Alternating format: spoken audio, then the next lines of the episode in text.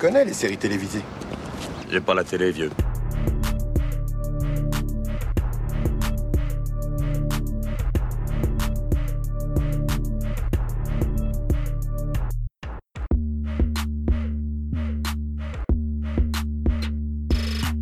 Salut à toutes, salut à tous, soyez les bienvenus dans la saison des séries, votre podcast consacré aux séries d'hier et d'aujourd'hui. Je m'appelle Junior, je suis très heureux de vous retrouver, j'espère que tout va bien de votre côté. Un rappel habituel, si vous aimez cette émission et que vous souhaitez nous aider à la faire connaître à un maximum de monde, n'hésitez pas à en parler autour de vous et n'hésitez pas à écrire un commentaire et 5 étoiles sur les plateformes Apple Podcast, iTunes, Podcast Addict ou Spotify. Ma complice du jour, vous avez aviez déjà pu l'entendre dans l'épisode précédent consacré à la série britannique Vigile. Il s'agit d'Hélène. Salut Hélène. Salut Junior. Tu vas bien?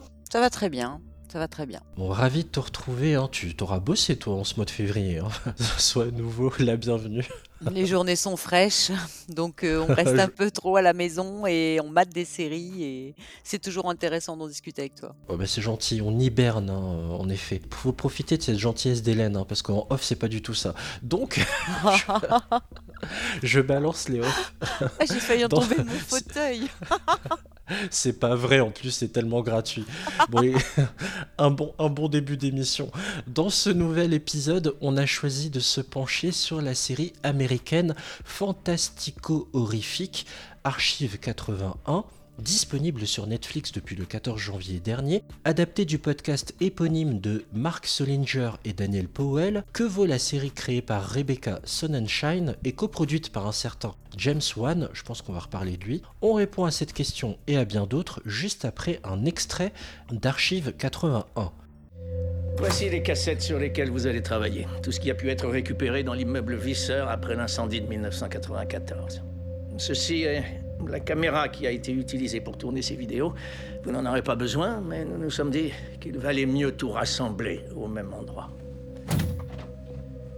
Vous trouverez des cassettes vierges et des disques durs supplémentaires dans le local technique. Si vous avez besoin de quoi que ce soit d'autre, dites-le nous. Des questions? Bien. L'histoire est celle de Dan Turner, new-yorkais. Son métier est de restaurer de vieilles images endommagées de la bonne vieille époque des cassettes vidéo VHS et des magnétoscopes du début des années 90, sauf qu'un jour, un homme d'affaires un peu chelou, Virgil Davenport, demande à Dan de remettre à neuf une collection de cassettes partiellement consumé par le feu. Dan, au fur et à mesure des restaurations et des visionnages des cassettes, découvre le boulot d'une documentariste, Mélodie, qui enquêtait sur une dangereuse secte présente dans le Visseur, c'est le nom du bâtiment où elle vit, et Dan se prend d'une immense empathie pour Mélodie. Il pense qu'il peut sauver la jeune femme d'une mort pourtant impossible à éviter, car elle est censée avoir péri 25 ans plus tôt dans le bâtiment en question lors d'un incendie. Pour commencer, ma chère Hélène, j'ai deux questions. Question basique, déjà, qu'est-ce que tu en as pensé Et pour toi, dans quel genre on pourrait classer la série Archive 81 alors, qu'est-ce que j'en ai pensé? Eh bien, écoute, moi, j'ai beaucoup aimé. J'ai aimé l'ambiance, dès le départ qui est assez légère, hein. Faut surtout pas se fier aux 15 premières minutes parce que l'ambiance est assez légère. bon, le gars, il restaure des des cassettes, VHS, des choses comme ça. C'est mignon, c'est un peu flashback, sur les années, 80, assez sympa et tout à coup, on bascule assez vite, dans totalement autre chose. Donc j'ai trouvé cette série, très surprenante, hyper intense, exigeante.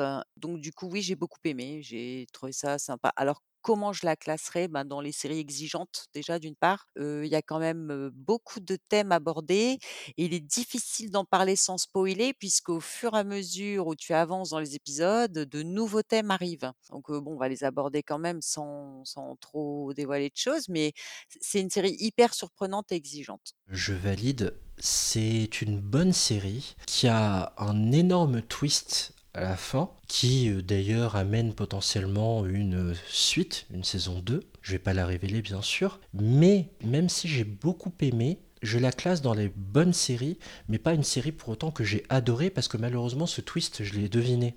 Mais ce qui fait que j'ai aimé malgré tout, c'est justement toutes les thématiques qui sont, qui sont traitées, la qualité des comédiens, les effets visuels, les effets sonores qui s'ancrent en nous, téléspectateurs. Ça nous pénètre de par nos oreilles, de par nos yeux, ça marche pleinement, complètement. Et ça, j'ai trouvé ça vraiment extrêmement plaisant. Et il y a un vrai mystère qui demeure sur le final. Même si je l'ai deviné, le twist, il reste des pistes encore énigmatiques à explorer. J'avais l'impression qu'on marchait sur les pas un peu de Lost euh, à la fin de la saison 1. Cette dose de mystère fonctionne euh, vraiment bien. Ah, écoute, moi, je, pour reprendre ce que tu disais, moi, j'ai trouvé que c'était vraiment atypique. C'est-à-dire que quand tu mates une série, tu sais à peu près dans quel genre tu t'engages. Donc là, elle est étiquetée comme suspense épouvante. En fait, dans le suspense épouvante, euh, on peut s'attendre à tout quand on la commence, c'est-à-dire euh, de l'ésotérisme. On peut aussi partir sur le mysticisme, sur le surnaturel, sur, enfin, sur plein, plein, plein, plein de thèmes. Le truc avec cette série, c'est que moi, contrairement à toi, heu, j'avais pas vu venir, la fin, puisque j'avais imaginé encore d'autres choses. Je la classerais comme, les séries dont on ne peut pas louper une minute sans, perdre complètement le fil, c'est-à-dire comme Dark. Puisque Dark, ça n'a rien à voir bien sûr, mais Dark, c'est une série qui est très exigeante et faut être très attentif, il faut vraiment suivre du début jusqu'à la fin. Il y a beaucoup de petits détails à retenir et je pense qu'Archive 80 fait partie des séries, pour lesquelles il vaut mieux revoir 2 fois. Je pense doit la savourer un peu plus à la deuxième fois puisque, il y a plein de détails qui ont dû nous échapper, ça tape un peu dans tous les sens et moi, au contraire, j'ai eu du mal à anticiper, la suite et la fin. Alors, je parle vraiment juste du dernier épisode hein, qui est tout frais parce que j'en sors aussi juste avant qu'on enregistre cette émission. C'est vraiment juste le final, tout le, toute l'évolution. Alors là, j'ai marché à fond, quoi. C'est extrêmement bien raconté, c'est extrêmement surprenant, extrêmement déroutant. Euh, c'est toujours, c'est évidemment souvent une question de vie ou de mort. Des gens qu'on pensait disparus qui, qui ne le sont peut-être pas, ou vice-versa. Ça joue tout le temps sur cette ambivalence-là, et c'est ce que j'ai beaucoup aimé, et ça fonctionne à plein régime à mon tour de donner une réponse à cette question, dans quel genre classer cette, ce- cette série, moi je la considère plus comme une espèce de thriller psychologique de l'horreur. Il y en a pas, il y en a, mais pas tant que ça. Et je trouve que ça m'étonne pas quand on voit qui est le, pr- le producteur. On lorgne plus vers du Insidious ou des choses comme ça. Oui. Donc c'est James Wan, hein, euh, qui on doit Saw, euh, Insidious, euh, Conjuring. euh. on lorgne plus vers des thrillers psychologiques comme ça d'épouvante que vers de l'horreur pure et dure. Oui, c'est vrai. Enfin, ils appellent ça suspense épouvante. Moi, j'ai ce que j'ai trouvé pour mettre une étiquette dessus. Malgré tout, on essaie d'en mettre une. C'est vrai que c'est plus suspense épouvante que série horrifique. T'as raison parce que bon, pour pour mater aussi des séries horrifiques, ça n'a rien à voir. Par contre, j'ai remarqué que au niveau du casting, on a quand même des gens qui ont fait des séries. Alors comme par exemple un des, protagonistes, c'est Virgil Davenport. On va en parler après en évoquant le casting. C'est quelqu'un qui a tourné énormément de donc c'est Martin Donovan, c'est quelqu'un qui a tourné énormément de, de films et de séries. Il est hyper connu, c'est un visage familier maintenant. Il a quand même fait Silent Hill, Ghost Whisperer aussi, il apparaît dans la série. Je pense que hum, ça nous oriente un peu vers ce qu'il cherchait à donner comme, ambiance. Parce que ce type, pour moi, il est vraiment plus catégorisé dans ce type de suspense, euh, épouvante, euh, surnaturel, enfin, tu vois, les choses un peu originales.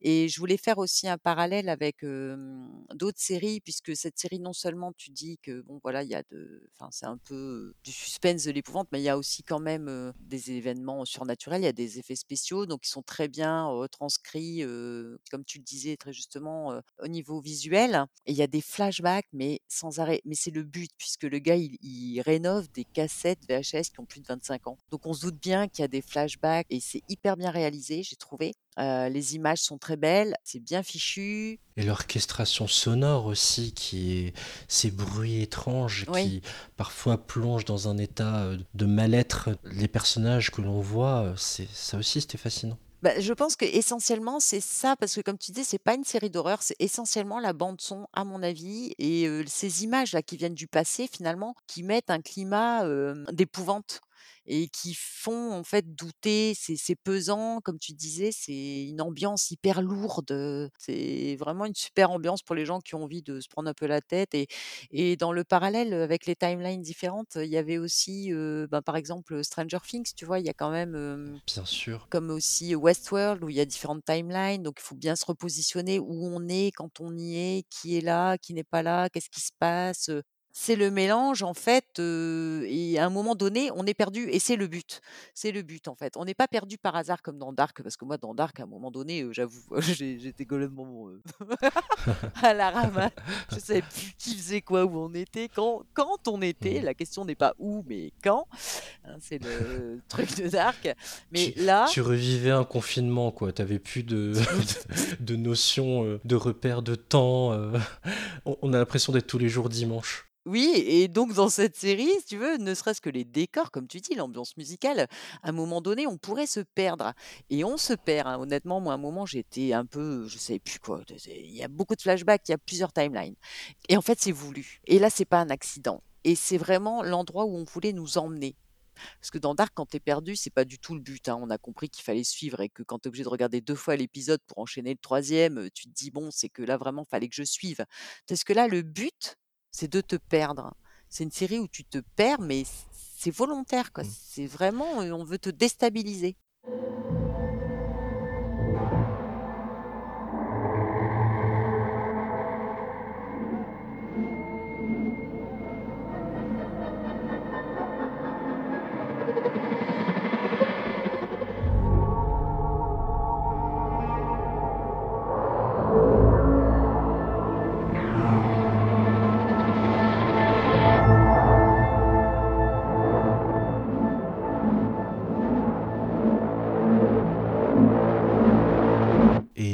Raison de citer Stranger Things parce qu'évidemment, cette jonction entre le rêve et la réalité euh, se traduit par cette espèce de pollen, cette espèce de neige Mmh, qu'on retrouve en termes d'effets visuels dans l'Upside Down. tout à Euh, fait. pas- je suis désolé, j'ai pas le nom. euh, je crois que c'est le monde à l'envers en, Oui, c'est ça. dans Stranger Things en, en VF. L'Upside Down, je sais pas si c'est un hommage ou quoi, si c'est volontaire, mais ça rappelle énormément l'Upside Down, quoi. Voilà, de Stranger Things. Moi, j'ai fait ce parallèle-là. Heu, après, tu parlais du rêve et de la réalité, donc moi, j'ai aussi pensé à Inception, puisque, dans Inception, pardon, heu, ben, tout tout tout est dans le doute. Suis-je en train de rêver ou suis-je dans la réalité? D'ailleurs, jusque la fin, bon, pour ceux qui ont vu, par la suite, des vidéos de fans, on nous donnent des petites indications parce que Inception, le but était aussi que tu doutes jusqu'au bout, que tu ne saches pas et même à la fin, tu ne sais pas. Alors bon, il y a des gens qui ont cherché. Je suis sûre que sur Archive 80, il y en a qui peuvent chercher et trouver aussi et Des théories. voilà, tu vois, on a le même, heu, ressenti, heu, sur Archive 81. On ne sait plus si, heu, c'est le rêve, si c'est comme tu disais, le monde, à l'envers, si c'est, un un temps différent, c'est un moment différent. Ils font exprès de nous perdre. Mais il faut se laisser emmener. Faut se laisser emmener, se laisser porter et accepter d'être perdu à un moment donné. Et c'est super intéressant parce que la progression dans la série part sur un schéma finalement assez basique, celui du point de vue du héros, qui est ici Dan. Et justement, on va partir un peu de et rentrer un peu plus dans le détail et partir de ces personnages euh, pour mieux ensuite en découler euh, toutes les euh, thématiques aussi qui y sont abordées. Maintenant, on va rentrer dans une phase un peu plus avec spoiler. On est un peu obligé, vu la série, pour qu'on puisse euh, parler des, des qualités et d'éventuelles faiblesses hein, concernant toute cette première saison d'Archive 81. Donc, si vous n'avez pas vu la série, je vous invite à arrêter le podcast maintenant et à aller écouter par exemple notre dernier pilote presque parfait sur Charmed, hein, qui est très bien, ou écouter notre euh, épisode précédent sur Vigil aussi, qui était sympa. Bref, je vous invite à arrêter là, allez regarder Archive 81 et venez écouter la suite. On poursuit. J'ai envie de poser une question ouverte et toute simple, ma chère Hélène. Euh, quelles sont les thématiques qui t'ont le plus frappé, qui t'ont le plus touché dans Archive 80 et qui t'ont accroché de suite? Alors, moi, la thématique du rêve, bon, on sait qu'on va parler de rêve, de réalité. En plus, bon, j'aime bien, j'ai fouillé un peu au niveau, philosophie, la limite entre le rêve, la réalité et on et rien de de mieux que cette série pour comprendre exactement ce ce qu'ils voulaient dire les philosophes en disant que, le rêve, c'est juste, une autre réalité finalement et que la frontière entre le rêve et la réalité est mince puisque, bon, il y a pas mal de de de philosophes qui ont abordé le le sujet comme, Pascal, comme, Descartes, enfin, en a plein. Si vous tapez cette thématique sur, Google, vous allez voir, c'est full et c'est intéressant de les lire après avoir vu cette série. Puisque moi, j'avais vu ça avant en philo, j'explique pas pourquoi, mais j'ai dû me taper tout le programme de philo de terminale l'année dernière et c'était très pesant, très, très pesant. Nous n'en saurons pas plus. non, non, juste bah, je préfère oublier justement, tu vois? J'essaie d'oublier, mais alors là, je me suis rendu compte que cette série, ils devraient la passer en cours de philo, quoi. Parce qu'il y a rien de de plus, comment dire? E elle rend la philo intéressante. Je sais pas comment dire les choses autrement, mais heu, le le la notion de rêve et de réalité dans cette série, mais c'est impressionnant et mmh, on comprend mieux, en fait. Ouais, on on nous la raconte peut-être d'une façon plus vulgarisée, plus ludique, plus parlante, comme Matrix avait pu le faire, heu, sur la question du libre arbitre, Voilà, c'est ça, c'est ça. Oui, le libre arbitre, en fait, tu te rends compte que dans cette série, il y a pas mal de thèmes qui sont abordés, comme aussi, heu, la la la chercher à savoir qui on est, puisque en fait, heu, comme tu disais, les 2 personnages, là, on a donc Dan, Dan Turner qui est joué par, Mamoudou, Athie, je sais pas, je pense qu'on dit comme ça. Heu, cet acteur, moi, il me dit quelque chose. J'ai regardé sa filmographie, je retrouve pas de choses que j'ai vues, mais je suis sûre de l'avoir déjà vu, mais plus jeune, dans un film ou une série, je ne sais pas. Mais son visage m'était pas inconnu et hem et donc lui, bon, tu vois, il cherche un peu, il lui a il a eu un traumatisme, donc on peut spoiler un peu, il a perdu toute sa famille et en fait, il a il lui manque une partie de de de ses racines, évidemment. Donc ce gars cherche à savoir qui il est, qu'est-ce qui s'est passé, comment ça s'est passé. Il est en post-traumatique, donc il est, fort perturbé, il est en pleine dépression, en plein doute. Après, on a l'autre protagoniste, on se dit: «Elle», entre guillemets, puisqu'ils ont ils vont jamais vraiment, vraiment être en contact, enfin, a priori. L'autre protagoniste, elle, c'est Mélodie Pendras, donc c'est la jeune femme en effet qui, qui a fait, des vidéos dans un but, sociologique, heu, 25 ans plus tôt et qui, voilà, qui est morte a priori dans un incendie qui a disparu et elle aussi, en fait, elle cherche ses racines. Donc tu vois, elle, l'origine du mal, enfin, j'ai envie de te dire, moi, ça me faisait penser à ça, quoi. Ouais, j'aime beaucoup cet aspect aussi de la la question de la filiation et à un moment donné, finalement, d'avoir été, volontairement ou involontairement, évidemment, à chaque fois, ils l'ont subi, pardon. À chaque fois, ça a été quelque chose de subi, d'être, de ne pas connaître ses origines et d'être un peu, déraciné. Et de traumatique, ils ont tous les 2 vécu vraiment un réel traumatisme, Mmh. d'enfance En fait, après avoir perdu sa mère d'adoption, Mélodie s'est vraiment plongée à corps et âme concernant la recherche de sa mère biologique et le et Dan, lui, ses parents sont morts lors d'un incendie. Il avait 8 ans, il était parti promener son chien.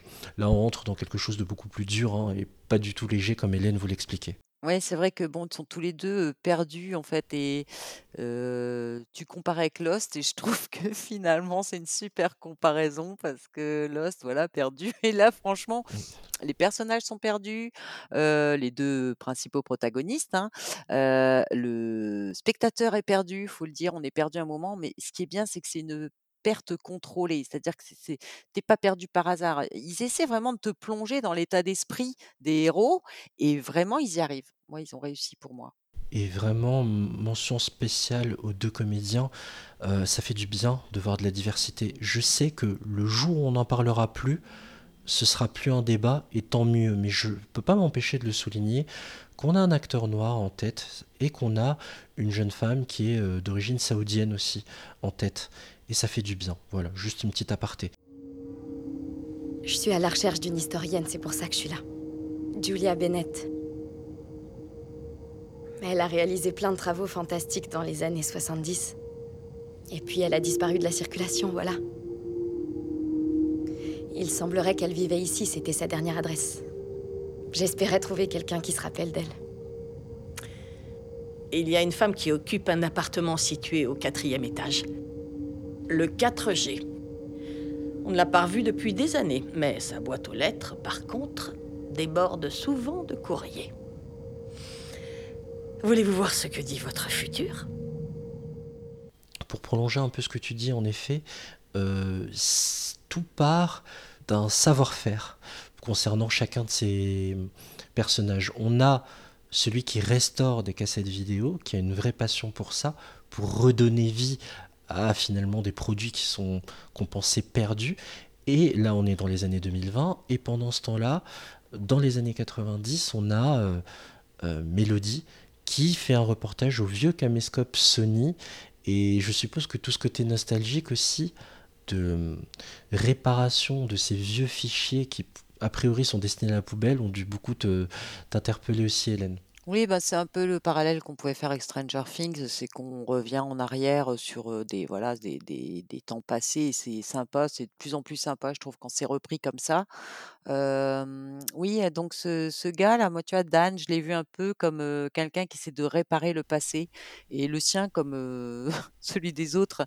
Et il se pose en sauveur, en fait. C'est le sauveur, le sauveur du passé. Enfin, et pourtant, c'est pas du tout le personnage qu'on aurait vu typiquement dans ce rôle-là, mais il prend toute la place. Et moi, j'ai adoré. Je l'ai adoré dans cette série. C'est, enfin, je l'ai trouvé formidable, franchement. Dès le pilote. Ah, dès, le pilote, quand, il, quand il se prend d'affection pour l'histoire que lui raconte à travers ce documentaire, donc euh, euh, Mélodie, et quand il est inquiet pour le destin d'une petite fille, donc Jessica dans l'histoire, et qu'il a la larme à l'œil, c'est poignant et, et tout de suite on se prend aussi d'affection pour lui.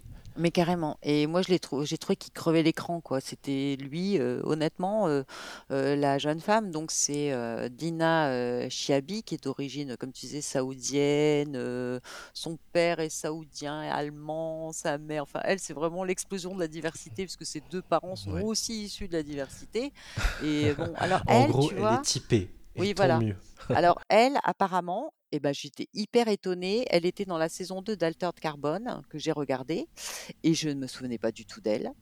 Alors que Ouais, elle a fait lui, que des petits rôles, ouais. voilà, mais même, tu vois, lui, je sais que je l'ai vu quelque part et j'ai regardé sa filmographie. Oui, j'ai dû le croiser dans certaines séries, mais je me souvenais, je me souvenais de lui. Et je trouve que lui, il dégage quelque chose que elle, même si elle est parfaite, hein, franchement, j'ai rien à redire. Elle, je me rappelais pas sur Altered Carbone, pourtant, voilà. Et vraiment, c'est parfait, quoi. Il- vraiment, le casting est parfait. Comme je disais tout à l'heure aussi, euh, Martin Donovan qui joue Virgil Davenport, donc euh, le mécène hein, Ça- qui, qui oui. embauche Dan pour restaurer les cassettes, euh, donc euh, les fameuses cassettes où apparaît Mélodie Pendras. Et Euh, qui est un gros connard, hein, faut quand même le dire, c'est un gros connard dans la, dans la série. Oui, bon, il en faut un, hein, euh, et encore, dans la série, il y en a qu'un, j'ai envie de te dire. non, il y en a pas qu'un, il y en a plusieurs. Oui, il y en a Et les autres, ils sont tapés du boulot, enfin, ils sont un peu, voilà, ils sont, ils ont- il y a un gros problème, ils ont chaviré leur, Petite référence à, voilà, référence à Samuel, entre autres. C'est pas le seul. Mm. Mais euh, on a aussi un autre acteur, euh, je sais pas si tu l'as reconnu, euh, Marc, donc qui est joué par Matt McGorry. Lui, il a joué alors dans Murder, moi je l'ai adoré dans Murder, mais alors il a complètement, je, je me dis j'ai déjà vu ce gars, mais il a pris du poids, hein, je pense. C'est la Mais barbe. oui, il a vraiment changé. n'y a pas que la barbe. Mm. Et j'ai peine à le reconnaître. Et il a joué dans pas mal de séries comme Orange is the New Black. C'était le jeune gardien de prison d'Orange is the New Black. Et il était trop, trop bien et tout. Et, et, lui, tu vois, j'ai, pour te dire que j'étais surprise par cette série parce que à tout moment dans la série, tu t'attends à ce que le, les rôles s'inversent. C'est le truc classique, le gentil, ton meilleur pote qui te trahit. Et en fait, pas du tout. Et j'ai, ad- j'ai adoré que justement, ils partent pas dans cette voie-là. C'est aussi une très belle histoire d'amitié entre Dan et Marc. Putain. Quoi Dis pas putain Cette foutue bague est maudite. Marc, tu sais que je crois pas au surnaturel. C'est vrai, tu crois pas au surnaturel, toi le grand paranoïaque. Toi qui crois toujours que t'es surveillé. Ah, écoute, je dois me lever tôt. Désolé. Le musée n'ouvre pas avant midi. Ouais, Depuis quand tu dois te lever tôt? On se voit la semaine prochaine, promis. Eh, Dan Tu. Tu. Tu me préviens si t'as un nouveau coup de déprime. Pas de bêtises cette fois. Si t'as besoin d'aide, je suis là pour toi. Ouais, je te préviendrai. Ça roule. Déconne pas avec moi D'ailleurs, on peut enchaîner avec toute la question, tu parlais du rêve, de la réalité tout à l'heure, mais il faut aussi parler de toujours cette question rêve, réalité, démon euh, euh, ou pas. Ça m'a beaucoup rappelé Evil aussi, cette distinction entre euh, la foi et la, donc la croyance, la religion et la science pour soigner quelqu'un. Surtout quand justement tu te mets à croire à ces possibles présences du diable, parce que tout- toute la série tourne autour de ça. J'ai beaucoup aimé la question de la dépression et de la santé mentale, la façon dont elle est traitée dans la série. Ouais, en fait, c'est vrai qu'il y a énormément de thèmes abordés. C'est quand même complet, puisque comme tu le dis, il y a le mysticisme diabolique aussi en termes de, de comportement sectaire, enfin les sectes, on appelle ça de diaboliques, hein, des sectes du diable. Et c'est vrai que c'est, enfin, c'est pas présenté tout à fait comme ça. C'est hyper original en plus parce qu'on s'y attend pas trop. Moi, je m'y attendais un peu assez rapidement au bout du troisième épisode, il me semble, où elle les surprend dans la salle en train de voilà. Ah oui, il faut quand même raconter la communion, quoi, cette espèce de, de session assez étrange. Il y a une voisine qui pensait que c'était une orgie. Une orgie sexuelle. Et en fait, on, sent que, un peu comme dans euh, Hunting of Hill House, c'est le son essentiellement hein, qui fait toute l'histoire, et euh, comme dans les maisons hantées, mais sauf que là, c'est tout un immeuble et que euh, tous les habitants de l'immeuble ont l'air complètement chelous, quoi. C'est hyper intéressant parce que tous les thèmes sont abordés, comme tu disais, donc il y a le, mysticisme, le surnaturel, les mondes parallèles, et on aborde même la sorcellerie dans cette série, qui n'est pas ultra développée. Je pense que ce sera l'objet de la saison 2, puisqu'on sent tout de suite qu'il va y avoir une saison 2, parce que là, c'est impossible. Ils ne pouvaient pas aborder de toute façon tous ces thèmes en une seule saison. C'est impossible. On découvre au fur et à mesure que les éléments se rajoutent, se rajoutent, se rajoutent. Et pour mettre autant de thèmes différents dans une seule série et réussir le résultat sans qu'on soit, enfin, qu'on dise oh là là, c'est n'importe quoi, ben, il fallait un sacré talent quand même, je trouve. Oui, il y a une vraie, c'est ça qui est génial dans cette série, c'est qu'il y a une vraie montée en puissance à l'image de ce générique étrange. Il une vraie montée en puissance où tu penses que le puzzle va être en une centaine de pièces, et en fait non, il va être en des milliers de pièces. C'est ça, moi, qui m'a vraiment plu et fasciné. Euh, c'est cette capacité à jouer avec nos nerfs sur euh, le fait de d'avoir un héros, Dan, qui sort à peine d'une dépression qui a été extrêmement compliquée, euh, donc suite à une rupture du, parce que sa chérie le trompait. Ça, j'ai beaucoup aimé. Et puis, pareil pour les gens du bâtiment, quoi. En qui tu peux te fier? Tu penses que tu peux te fier à l'un, puis finalement non. Même le l'homme de maintenance là qui dit à la dame ça ça m'a rappelé un petit côté euh, il y a un petit côté shining. N'allez pas au sixième étage. N'allez pas dans telle chambre.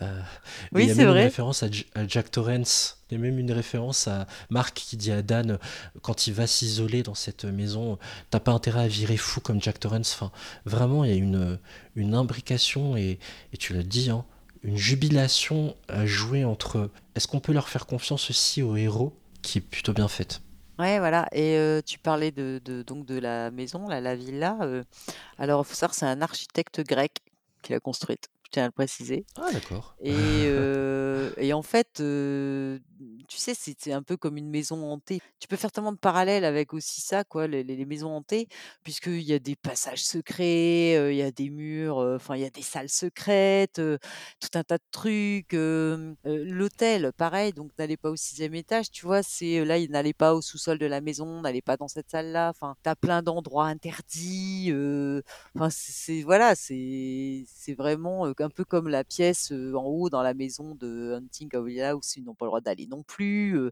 tu vois, vraiment tous ces styles mélangés. Tu peux, tu peux mélanger euh, cinq séries euh, pour, euh, enfin cinq thèmes de séries pour obtenir celle-là, et le résultat est pas loupé, quoi.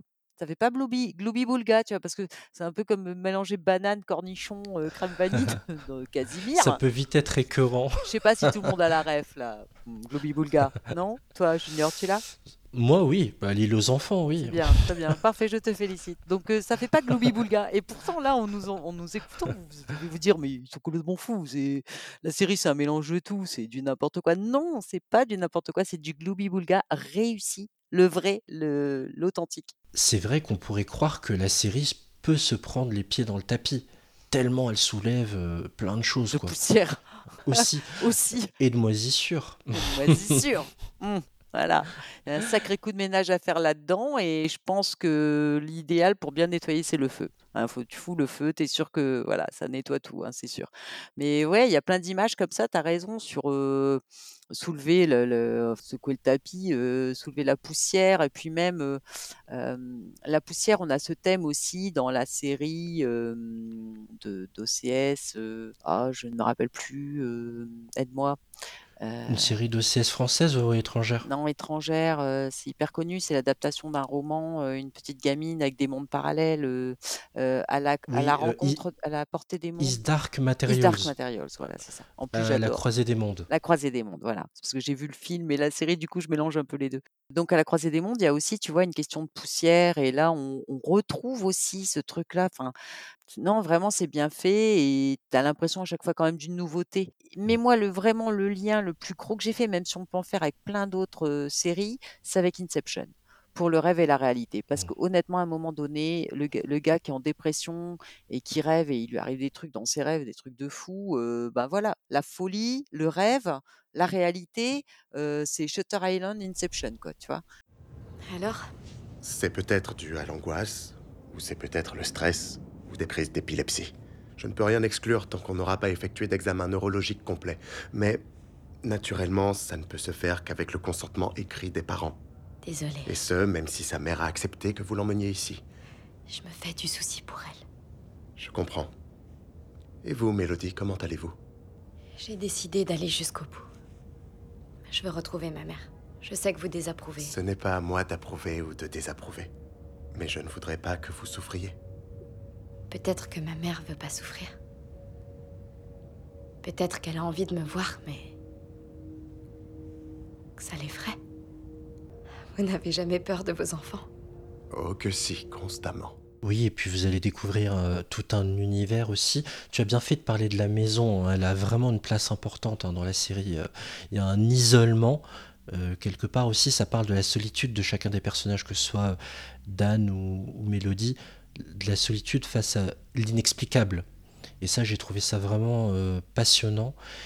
Euh, et en plus, la découverte de, de cette série implique la découverte aussi d'un monde avec son vocabulaire. Euh, je pense à, au récepteur d'esprit, tu sais, au baldingue, Et les sorcières, oui. au snuff movie. Enfin, ça pose vraiment les bases d'un potentiel univers et Parallèle. série à concept, comme on dit. Et il y a quand même un gros flashback dans les derniers épisodes où on revient dans les années 20, où c'est immersion complète aussi, quoi. Ils ont réussi à nous mettre quand même trois timelines où, où tu t'investis autant dans l'une que dans l'autre, et autant motivé par l'une que par l'autre. Parce qu'il y a des séries comme ça, comme Westworld par exemple, il y a plusieurs timelines, où tu as du mal euh, à t'investir autant dans chaque temporalité. Tandis que là, tu t'immerges complètement dans chaque temporalité et chaque moment est intéressant. Tu vois, tu as tellement de choses à découvrir dans le passé comme dans le, le présent, parce que tu demandes ce qui va se passer pour lui finalement, le gars. Et pour elle, finalement, ils finissent par tout mélanger à la fin et c'est super réussi. Et je voulais dire aussi un truc par rapport au podcast. Tu sais, le, c'est le, le podcast qui a euh, Il inspiré. même nom. hein. Voilà, Archive 80. J'ai, je me suis renseignée un peu et euh, j'ai vu que c'était un podcast sur la fiction, euh, les séries d'horreur, euh, etc. Il y a une citation de Mark euh, Solinger, en fait, un, le, le créateur, qui dit, en parlant de ça, un protagoniste solitaire écoutant des cassettes qui brisent son âme. Et en parlant de son podcast, j'ai trouvé ça tellement vrai, quoi. Je trouve que ça, ce thème-là, cette, cette idée, elle est vraiment super bien retranscrite dans la série. Je confirme. Et d'ailleurs, la triple temporalité dont tu parlais, c'est vraiment les années folles, les années 20, 1994 et 2022 du coup. Ça, c'était vraiment bien fait, cette imbrication-là. Et tu l'as retenu, ce fameux objectif qui jalonne les trois euh, timelines d'ailleurs, être capable, qu'une personne soit capable de créer un nouveau monde à porter travers en lui. elle un nouveau monde. En fait, il cherche une personne capable de contenir en elle, à, à chaque fois c'est une femme, je sais pas si tu as remarqué, de contenir en elle un nouveau monde. Et on part de 1924 où elle a une incapacité à tomber enceinte. Donc je pense qu'au départ il y a eu tout un tas de frustrations du coup par rapport à ça. Euh, Comme beaucoup de femmes et dans beaucoup de séries, on reprend ce thème de la sorcellerie pour tomber enceinte. Hein. Euh, euh, je sais plus dernièrement, j'en ai vu une aussi où la, la nana elle cache une petite euh, poupée vaudou sous son lit pour tomber enceinte. Et enfin bref, c'est le carnage. Ça finit souvent mal. et en fait, on part de là, de, Spoiler alerte. voilà, de porter en soi, ouais, de porter en soi un nouveau monde. Tu vois, c'est le, comme tu dis, l'objectif de chaque timeline. hein. Et euh, on a quand même des héros qui eux-mêmes, leur, leur euh, racine Donc surtout pour Mélodie, hein, qui a été abandonnée par sa mère, on le sait assez rapidement, elle a été abandonnée tout bébé dans un hôpital par sa mère. Euh, surtout quand les racines sont pas euh, solides, quoi, où il y a un, tu vois, un manque d'accroche à la, la naissance, à la maternité, à la paternité, puisque Dan s'interroge lui par rapport beaucoup sur son père, sa mère, on n'en parle quasiment pas. Je sais pas si t'as remarqué. Même sa petite Oui, sœur, en fait, il s'accroche à son père et Mélodie s'accroche à sa mère, en fait, à leur euh, alter ego euh, dans le passé. Et en 1924, la nana, elle, elle, est aussi fort influencée par son père qui a voulu créer quelque chose et elle, elle reprend la suite, mais avec l'objectif de donner vie elle-même, de porter un autre monde dans son, dans son corps. Et euh, on parle hein, de snuff movie, etc. Enfin, c'est hyper profond. En fait, il y a plein, plein de petits détails comme ça. Et quand vous faites le lien entre tous les détails, c'est hyper impressionnant de voir euh, cette toile qu'ils ont tissée quoi dans cette série. C'est une toile de, de- de centaines de fils qui sont tissés et qui tient le coup, quoi, qui est belle à la fin. Le résultat est génial, je trouve.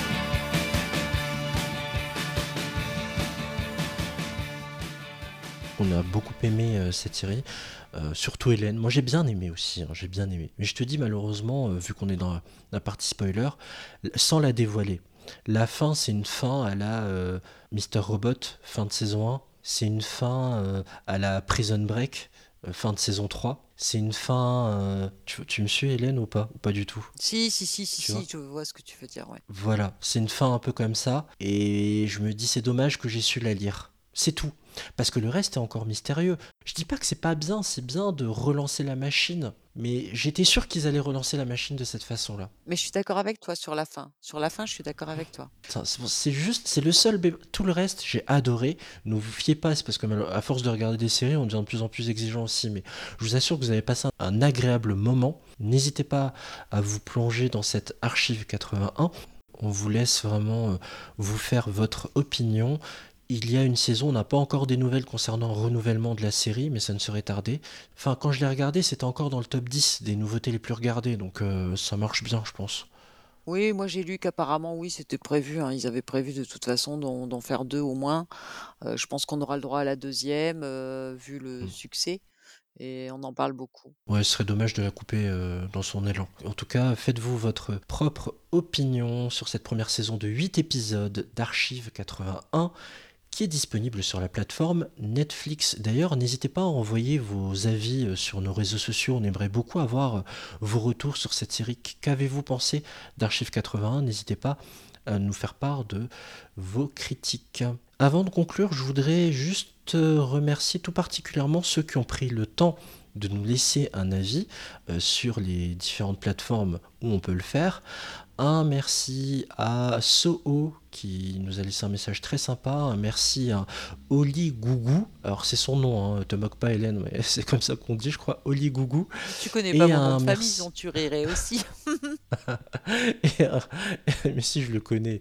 Et un, un merci à Nana Lyon. Nana Lyon d'ailleurs qui s'appelle Naja et qui est sur Instagram et qui réagit régulièrement à nos posts, qui est toujours hyper enthousiaste à chaque sortie de podcast, chaque sortie d'un nouvel épisode, ça nous fait extrêmement plaisir. Et d'ailleurs, on t'embrasse en respectant la distanciation physique. On te fait de gros bisous et merci Naja euh, de toujours nous faire un retour sur nos épisodes. Voilà, la saison des séries ça s'arrête là. Merci Hélène d'avoir été avec moi pour ce nouvel épisode. Merci à toi, Junior.